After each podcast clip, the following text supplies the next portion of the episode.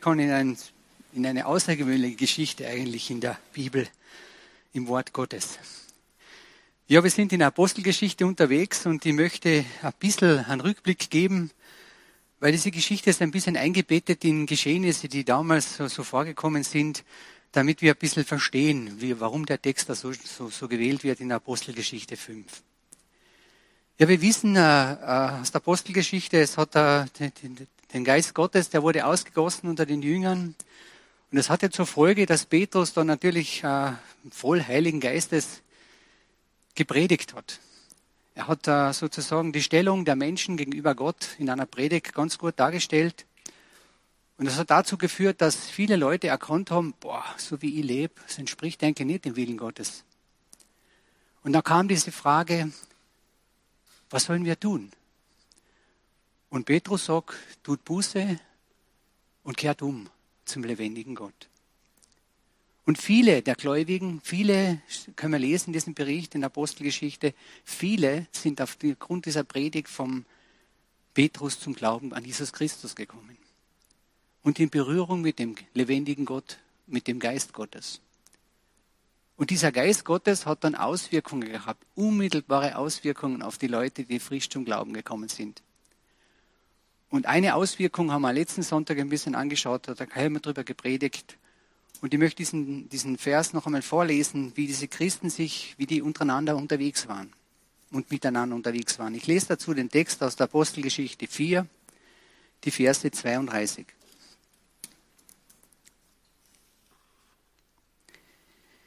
Die Menge aber der Gläubigen war ein Herz und eine Seele. Auch keiner sagte von seinen Gütern, dass sie sein wären, sondern es war ihnen alles gemein. Die ersten Christen haben, nachdem sie sich zu Gott bekehrt haben, Buße getan und umgekehrt haben, haben sie einen neuen Lebenswandel an den Tag gelegt. Sie waren nicht mehr alleine unterwegs, sondern sie haben eine Glaubensgemeinschaft gelebt. Sie haben gemeinsam gebetet, sie haben gemeinsam ausgetauscht, sie haben gemeinsam gegessen. Und sie haben auch die Güter, die sie gehabt haben, untereinander aufgeteilt. Sie haben Besitz verkauft und haben sozusagen mit dem Geld gläubigen Geschwistern geholfen, die in Not waren. Es steht so, dass sie in vielen Bereichen mit dem, wo Not war, das haben sie geteilt. Und da hat es einen Mann gegeben, der war auch gläubig. Und diese Geschichte wollen wir heute anschauen. Ah, die steht in Apostelgeschichte 5. Ich lese dazu den Text.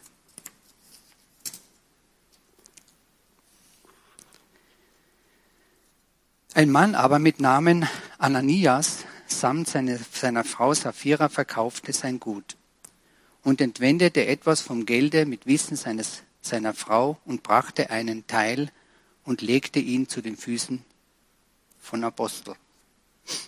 Petrus aber sprach, Ananias, warum hat der Satan dein Herz erfüllt, dass du dem Heiligen Geist lögest und entwendest etwas von dem Gelde des Ackers? Hättest du ihn doch wohl mögen behalten, da du ihn hattest. Und da er verkauft war, war es auch in deiner Gewalt. Warum hast du denn solches in deinem Herzen vorgenommen? Du hast nicht Menschen, sondern Gott gelogen. Da Ananias aber diese Worte hörte, fiel er nieder und gab den Geist auf. Und es kam eine große Furcht über alle, die das hörten. Es standen aber die Jünglinge auf und traten ihn beiseite und trugen ihn hinaus und begruben ihn. Und es begab sich über eine Weile, drei Stunden, dass eine Frau hereinkam und wusste nicht, was geschehen war. Aber Petrus antwortete und sagte, ah, aber Petrus antwortete ihr, sag mir, habt ihr den Acker so teuer verkauft? Sie sprach, ja, so teuer.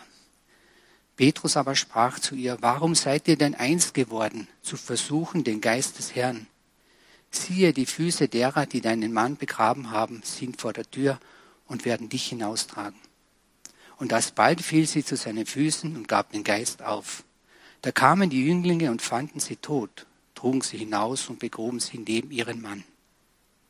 Und es kam eine große Furcht über die ganze Gemeinde und über alle, die dies hörten. Ich weiß es nicht, wie es dir gegangen ist, dass du diesen Text das erste Mal gelesen hast. Also ich habe viel in der Bibel gelesen, aber gerade dieser Text, der hat mich so herausgefordert, dass ich gedacht habe, was ist denn das für eine komische Geschichte? Und vor allem habe ich mir dann auch gleich gedacht, jetzt stell dir vor, das würde bei uns heute passieren. Du machst irgendwas und plötzlich, tack, fällst tot um. Ich weiß nicht, wie viele Leute noch in der Gemeinde wären, wenn das so wäre. Aber trotzdem hat die Geschichte ein paar Dinge drinnen, die ich heute mit euch anschauen möchte, die ich finde, die sind ermutigend und äh, die können uns Christen eine Hilfe und eine Ermutigung sein.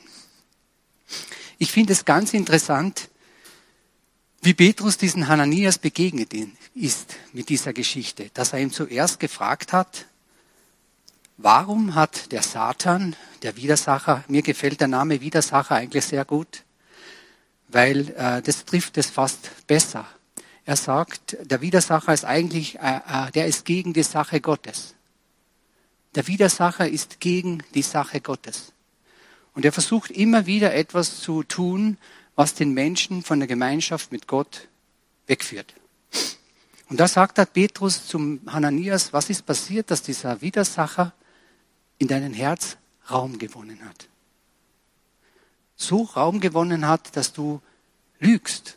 Aber nicht nur von mir, sondern auch vor Gott lügst. Denn du hast nicht die Wahrheit gesprochen. Du hast nicht das ganze Geld, was du dafür bekommen hast, dir hergelegt. Und dann finde ich es interessant, dass Petrus zu ihm gesagt hat, du hättest das gar nicht machen müssen. Du hättest einfach sagen können, ich verkaufe das nicht, ich behalte es. Und ich finde, dass, da spricht Petrus, glaube ich, etwas ganz Wichtiges an für uns Christen, dass er sagt, du musst nichts tun, was andere im Glauben tun. Wichtig ist, dass du konkurrent und echt mit deinem Glauben unterwegs bist. Und da möchte ich dich heute Morgen auch herausfordern, dass du das für dich prüfst. Dass du dich, dich fragst, mache ich die Sachen, weil die anderen das machen in der Gemeinde? Oder mache ich das, weil ich dort eben bin in meinem Glauben? Und da möchte ich dich ermutigen. Schau nicht auf die anderen. Schau nicht auf die, was die anderen Gläubigen machen, sondern hab den Mut, prüfe deinen Glauben selber. Prüfe ihn vor Gott, schau, wo du stehst und leb das, was du im Glauben schon erkannt hast. Ich glaube, das ist ganz was Wichtiges. Es könnte es leicht sein, dass wir wohin kommen im Glauben, wo wir vielleicht gar nicht sind. Dass wir uns, ja, das macht man so, das muss ich auch so machen. Aber vielleicht bist du noch nicht so weit. Vielleicht brauchst du in deinem Glauben noch Zeit. Vielleicht hat Gott mit dir erst angefangen. Vielleicht bist du der Mensch, der im Wort Gottes noch nicht so, äh, so tief verwurzelt ist, der noch mehr auf andere Gläubige schaut und vielleicht im Wort Gottes noch nicht so viel gelesen hat. Dass er denkt, das ist christlich, so muss ich leben. Aber Petrus glaubt, spricht hier Ananias an und sagt, pass auf, du hättest das nicht machen müssen. Du hättest können sogar behalten. Wenn dein Herz sagt, nein, ich möchte das nicht teilen mit den anderen Geschwistern, ich möchte das für mich behalten, dann ist das in Ordnung. Aber hier war es eben nicht so. Hier hat er das eben, hier war das anders. Aber ich möchte dich heute Morgen auch herausfordern, prüf dich, prüf dich da selber, ob du im Glauben das machst, was deine Geschwister machen, oder ob du das machst, was du im Herzen von Gott hast und wo du im Glauben stehst. Da möchte ich dir auch die Frage stellen, wo in deinem Leben hast du solche Situationen, wo du spürst, ja, da bin ich nicht ganz einverstanden mit der Meinung der Gemeinde, mit der Lehre der Gemeinde. Das möchte ich vielleicht anders machen. Prüf das. Aber prüf das mit dem Geist Gottes. Gott hat dir den Geist gegeben, das ist der Geist der Wahrheit. Und du kannst das mit Gott teilen. Du kannst das Gott hinlegen und sagen, Herr, hier habe ich meine Zweifel hilf mir.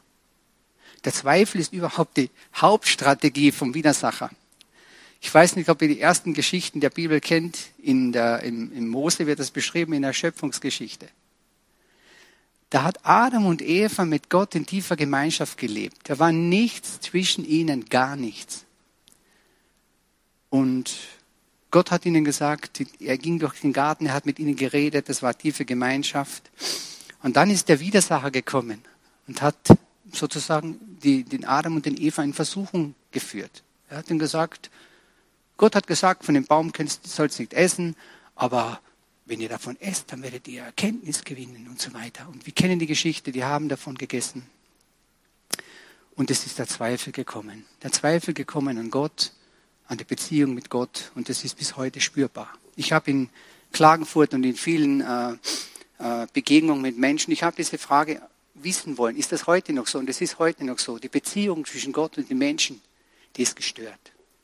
Die ist wirklich gestört. Ich habe die Leute auf der Straße über Gott gefragt, über verschiedene Sachen und ich habe genau das bestätigt bekommen. Es gibt eine Störung. Hier ist etwas geschehen. Und deswegen ist Jesus gekommen, um diese Verbindung wiederherzustellen mit dem lebendigen Gott. Er hat gesagt, ich bin gekommen, zu suchen, zu rufen, wer verloren ist, um wieder in Gemeinschaft zu kommen. Ich finde, äh, was wir aus diesem Text, was ich aus diesem Text für mich habe mitnehmen können, wenn du gläubig bist, heißt das nicht, das ist eine gemähte Wiese. Jetzt ist alles im Griff, sondern es wird noch Versuchungsfelder geben. Es wird noch Bereiche in deinem Leben geben, wo du versucht wirst. Und zwar der Widersacher ist, der versucht, der weiß, das ist die Gelegenheit, ich muss nur einen Zweifel sehen. Ich muss nur, äh, mir muss es nur gelingen, sozusagen die Wahrheit in Frage zu stellen. Wilhelm Bahls, ein großer Evangelist, hat einmal gesagt, schlimmer als die Lüge ist die Halbwahrheit. Und ich glaube, das ist die Hauptstrategie vom, vom Widersacher, dass er versucht, den Menschen eine Halbwahrheit zu sagen. Ich habe mal dieses Beispiel gehört, da hat jemand gesagt, ich habe nur die Schnur genommen. Nur die Schnur. Ich meine, dass da ein Pferd dabei war, dafür kann ich auch nichts. Gell? Das ist so eine Halbwahrheit. Ich erzähle nur die Hälfte der Geschichte. Und ihr könnt euch, ich möchte euch ermutigen, lest diese Versuchungsgeschichte in, in der Matthäus 4 von Jesus Christus. Lest sie und schaut, mit welcher Strategie hat dieser Widersacher Jesus Christus verführen wollen. Und vor allem schaut, welche Antworten er bekommen hat. Schaut und lest, welche Antworten hat er gegeben. Und es ist ihm nicht gelungen. Der Widersacher musste von Jesus ablassen. Aber hier könnt ihr lesen, lest diese Geschichte wirklich in Matthäus 4, wie Jesus geantwortet hat auf diese Versuchungen. Wir müssen wissen, der Widersacher wird eines immer wieder probieren und immer wieder versuchen. Er wird die Beziehung zu Jesus in Frage stellen. Er wird dir die Sünden vor Augen führen und wird sagen, das hast du aber gemacht. Hat jemand noch den Luther-Film gesehen? Ich war begeistert. Luther hat dem Luther-Film gesagt, und wenn der Teufel kommt und wenn er euch die Sünden vor Augen führt und wenn er euch anklagt, dann sagt, jawohl, das stimmt alles, aber ich kenne jemanden, Jesus Christus, er ist für diese Sünden gestorben und wo immer er ist, dort ist Gnade und Barmherzigkeit und Rettung. Und ich, das stimmt wirklich. Der Widersacher wird alles dran setzen, dass er deine Beziehung zu Jesus in Frage stellt. Er wird immer wieder mit neuen, mit neuen Geschichten kommen und sagen, hm, du bist Christ und du machst sowas. Ja, jetzt wird er dich nicht mehr annehmen. Jetzt ist der Zug abgefahren. Und da möchte ich dir Mut machen äh, lass dich von solchen Botschaften nicht, nicht runterziehen. Ich, ich bin äh, begeistert von dem Wort Gottes und ich lese es und ich habe auch so Gebete, so Lieblingsgebete aus dem Wort Gottes. Ein Lieblingsgebet von mir, ich bete viel aus der Bibel, mit der Bibel, weil das ist einfach das Wort Gottes. Und da gibt es ein Gebet, das mir besonders gut gefällt, das ist vom David im Psalm 139. Das ist ein sehr bekannter, ein sehr, sehr bekannter Psalm. Und ich finde es so ermutigend, wie, wie, wie, äh, wie äh, David dieses, die, diesen, am Psalm 139, wie er diesen Psalm beginnt. Ich lese ein bisschen davon vor. Herr, du erforscht mich und du kennst mich. Ich sitze oder stehe, so weißt du es. Du verstehst meine Gedanken von ferne. Ich gehe oder ich gehe oder liege, so bist du mein, so, Entschuldigung, ich gehe oder liege, so bist du um mich und siehst alle meine Wege. Denn siehe, es ist kein Wort auf meiner Zunge, dass du, Herr, noch alles, alles wissest. Von allen Seiten umgibst du mich und hältst deine Hand über mir. Solche Gebete können hilfreich sein, gerade wenn ich in Versuchungsfelder gerate. Und dass wir solche Versuchungsfelder haben, das äh, weiß ich auch, weil Jesus Christus betet im Johannesevangelium. Wir können im Johannesevangelium nachlesen, im Johannes 17 betet Jesus ein Gebet, das finde ich auch sehr ermutigend in diesem Zusammenhang. Da betet Jesus im Johannes 17, 17 bis 22. Heilige sie in deiner Wahrheit, dein Wort ist die Wahrheit. Und er sagt, ich bete nicht nur für die, die durch dein Wort zum Glauben gekommen sind, sondern auch für die, durch die die Leute zum Glauben gekommen sind. Und wofür betet er? Er betet für, für ähm, muss ich noch schauen, Einheit. Das muss ich euch vorlesen, weil das ist so cool, so, so, so klar formuliert auch.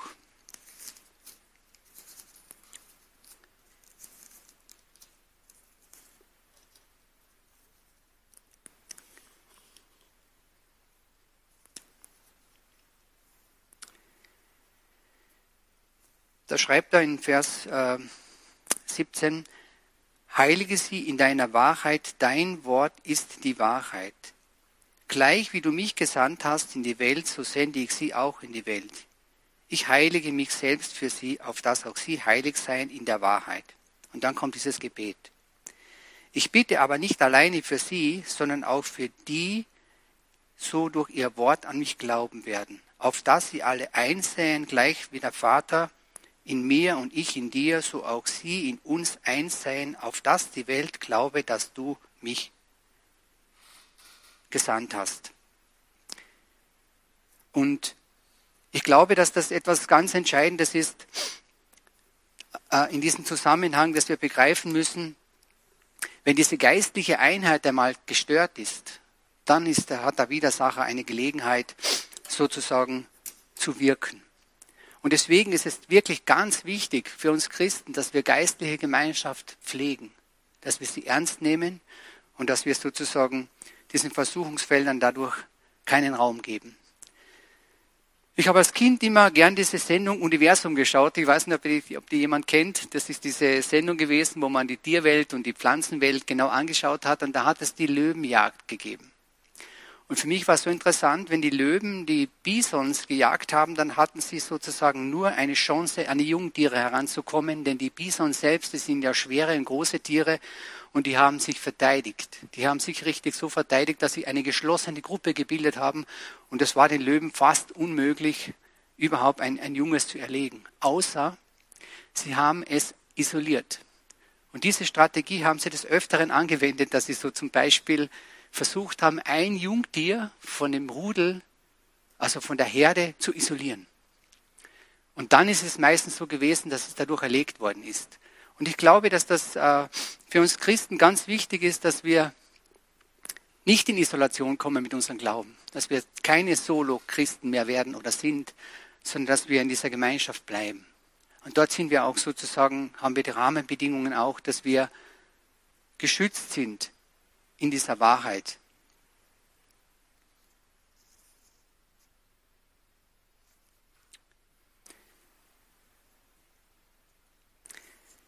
Trennung und Spaltung, das ist etwas, was, was, was nicht von Gott kommt. Das müssen wir wissen. Immer dort, wo Trennung und Spaltung ist, das kommt nicht von Gott. Gott hat ganz ein anderes Ziel. Gott will Gemeinschaft und Einheit und Frieden. Und ich prüfe mich da immer selber, wenn ich zum Beispiel, ähm, ich bin ja am Land aufgewachsen und ich, ich habe das so in der Natur erleben können, dass alles eine Frucht hat. Du setzt einen Apfelbaum, was bringt er hervor? Birnen, ne? Birnen bringt er nicht. Was bringt er hervor? Äpfel. Du setzt eine Himbeerstaude, was bringt sie hervor? Erdbeeren, ne? Bringt sie keine Erdbeeren hervor. Was bringt sie hervor? Himbeeren. Und so sagt Jesus Christus, es gibt eine Frucht des Geistes. Und das ist für mich entscheidend, immer wieder zu prüfen, was ist denn die Frucht des Geistes? Sie ist beschrieben in Galater 5, Vers 22. Das möchte ich euch einmal vorlesen.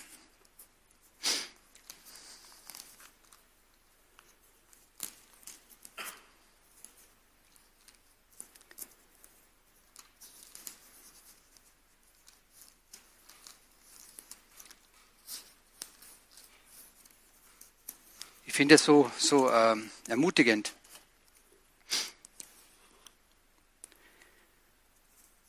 Galater 5, Vers 22, da heißt es, die Frucht aber des Geistes ist Liebe,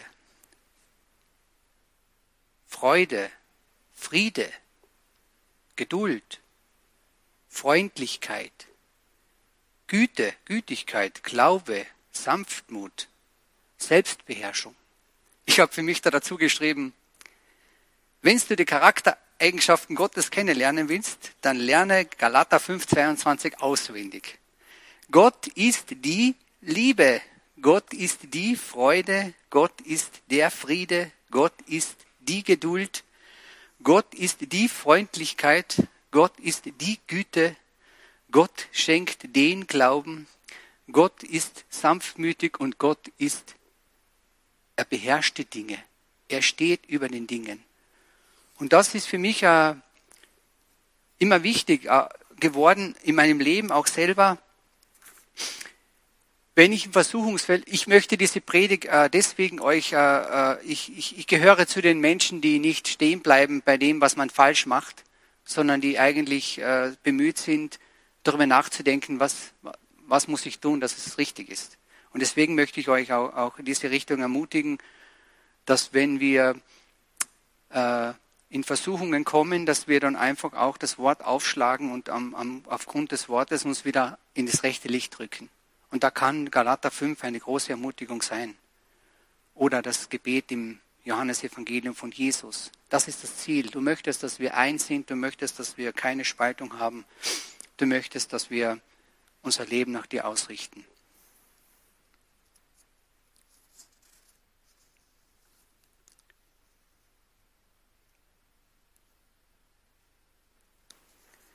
Und wenn uns das gelingt, dann antworten wir eigentlich der Versuchung mit dem Wort Gottes. Und das ist für mich äh, eines meiner persönlichen Hauptstrategien geworden. Dass wenn ich in solche Felder komme, dass ich dann das Wort aufschlage und prüfe, was sagt denn Gott zu dem Thema. Und dann merke ich das, dass Gott oft ganz was anderes sagt. Und dann gehe ich auf die Knie und sage, dass Gott hilf mir. Ich habe mich entschieden, vor 30 Jahren deinen Willen zu tun. Ich habe mich entschlossen, mein Leben dir zu geben, es dir zur Verfügung zu stellen. Und ich bitte dich, führe mich, leite mich, hilf mir in der Situation. Und ich bin so erstaunt, dass Gott immer wieder einen hilft, ganz konkret, ganz praktisch. Das ist eigentlich wirklich wunderbar. Wir müssen einfach wissen, so habe ich verstanden, wenn du Christ wirst, Christ heißt, du, bist, du möchtest das tun, was Jesus tut. Deswegen bist du auch Christ, ein Christ, Christus. Du möchtest Christus Raum geben. Und für manche ist das christliche Leben so, dass sie sagen, das ist so, wenn du ein Auto fährst und der Jesus sitzt am Beifahrersitz. Ne? Du fährst mit deinem Auto, der Jesus ist dabei, gell? aber du fährst dein Leben, wie du möchtest. Aber das ist eigentlich nicht das, was Jesus möchte. Jesus möchte, sagt, kann mal Platz tauschen, ich setze mich daher Jesus darf sich am Steuer deines Lebens. Und da frage ich dich heute Morgen auch, ist das in deinem Leben so? Darf Jesus dein Leben steuern? Oder sagst du, ja, ich habe mich dabei, ich kann am Nebensitz sitzen und dorthin mitfahren, wo ich möchte? Jesus hält das aus. Jesus hält das auch als Beifahrer aus. Aber er sagt, das ist eigentlich nicht das, was ich möchte. Ich möchte dich lenken und leiten und führen. Ich möchte dich dorthin führen und ich möchte mit deinem Leben etwas machen. Und ich bin jetzt, ja, 30 Jahre mit Jesus unterwegs. Ich kann schon ein bisschen zurückschauen. Ich kann in meinem Glaubensleben schon ein bisschen zurückschauen und ich kann sagen, Jesus hat das Beste aus meinem Leben gemacht. Ich wüsste nicht, ob ich heute hier so stehen würde in meinem Leben, wenn ich Jesus persönlich nicht kennengelernt hätte. Er hat mein Leben revolutioniert, verändert. Zum Beispiel, bevor ich Jesus kennengelernt habe, da war ich ein notorischer Lügner. Ich habe so gelogen, dass die Balken sich gebogen haben. Und das hat damit zu tun gehabt, weil ich so einen schlechten Selbstwert hatte. Ich hatte einfach einen schlechten Selbstwert. Und ich wusste, das kann ja sowieso niemand überprüfen. Ich kann ja sowieso erzählen, alles egal. Bis Jesus diesen Finger auf mein Herz gelegt hat. Nach der Bekehrung und hat gesagt, Bruno, das ist alt, gell? aber das brauchst du jetzt nicht mehr. Du hast das nicht mehr nötig. Und Jesus hat diesen Selbstwert in meinem Herzen Stück für Stück in das Konto eingezahlt. Und ich musste immer weniger lügen und immer weniger lügen und ich habe immer mehr diese Freiheit bekommen. Ich weiß nicht, in welchem Bereich deines Lebens Jesus am Arbeiten ist. Das weiß ich nicht. Aber ich kann das von meinem Leben sagen, er hat es verändert. Er hat mich von einem notorischen Lügner herausgeführt zu dem, dass ich frei und offen und authentisch leben kann. Zum Guten wie im Schlechten stehen kann. Weil Jesus gesagt hat, die Wahrheit macht frei. Die Wahrheit macht frei. Und der Widersacher, das ist der Vater der Lüge, das ist der Vater der Unwahrheit, der Vater der Spaltung, der Vater der Halbwahrheit, der ist genau der, der uns das einreden möchte. Nein, das ist nicht so. Also ich möchte euch äh, ermutigen, diese Geschichte aus der Apostelgeschichte 5, das ist eine Geschichte, die, wo man sehen kann, das hat eigentlich harte Konsequenzen gehabt bei diesem Hananias und seiner Frau. Der hat da was gemacht und der ist gestorben. Und äh, aber auch diese Prüfung von Petrus, dass er gesagt hat, prüf das, ob du, ob das in deinem Glauben stimmt, was du tust, oder machst du das, was die Nachbarn machen oder deine Kollegen oder deine, deine Glaubensgeschwister. Du darfst das prüfen. Du darfst sagen, in diesem Bereich meines Lebens bin ich noch nicht so weit. Ich brauche da noch. Sprich darüber, dann kennen sich alle aus und, und können mitbeten und ich weiß das auch, dass das ein Prozess ist. Das habe ich bei mir selber gemerkt. Das ist alles ein Prozess. Gott fängt mit dir an und dann macht er weiter. Zum Schluss äh, in Vers 24 bei Galater 5 sagt Paulus,